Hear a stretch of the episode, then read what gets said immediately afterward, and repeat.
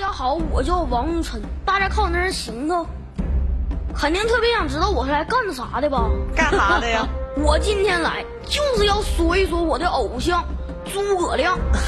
大家都认为他是伟大的军师，但俺个人认为，诸葛亮最棒的还是演戏，简直就是奥斯卡影帝。他具备了一个好演员应该具备的所有基本条件。好演员首先要从群众中来。诸葛亮的出身就特别好，根正苗红。他身份证上的住址写着湖北省荆州市隆中县草堂乡。诸葛亮的农村生活为他的演艺事业奠定了扎实的基础，这一点跟本山爷有一拼，举手投足都是戏。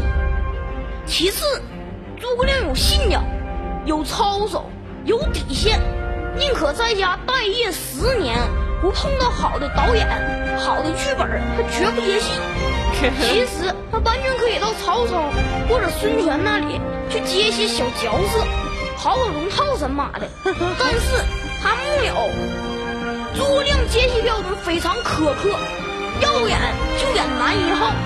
其次，要遇到好的制片人，不见得有钱，但要对他言听计从。结果他有幸碰到了刘备，这个大 boss 给了他无尽的空间。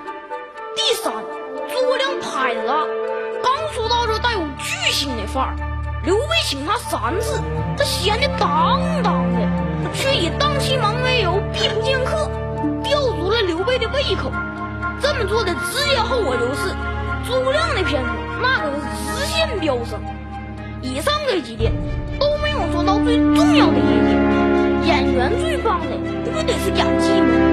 诸葛亮戏路宽，能演各种角色，如坐轮椅的残疾人，草船借箭的酒蒙子，借东风里的跳大神的，八卦阵里能民工。但仅凭这些基本条件，获得奥斯卡还远远不够。必须得有一部传世巨作，正是这部剧把诸葛亮推上了演艺事业的巅峰。这部剧就是《空城计 》。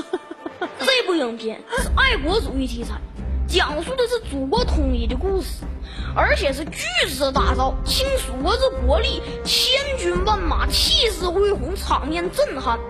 其次，蜀国拍这部影片，考虑到票房和上座率。邀请外国著名影星司马懿来加盟，出演男二号，增加了国际元素。第三，这部电影是一部默剧，诸葛亮没有台词儿，用他的动作、表情和淡神，表达出他对司马懿的不屑、挑衅跟漠视。因你千军万马，俺自岿然不动。这样一种演绎方式，创造了历史。也使《空城计》这部影片名垂史册，但诸葛亮真正打败其他入围影星、打动评委的是，他在用生命演绎每部电影啊！如果演出不成功，小命基本就没了。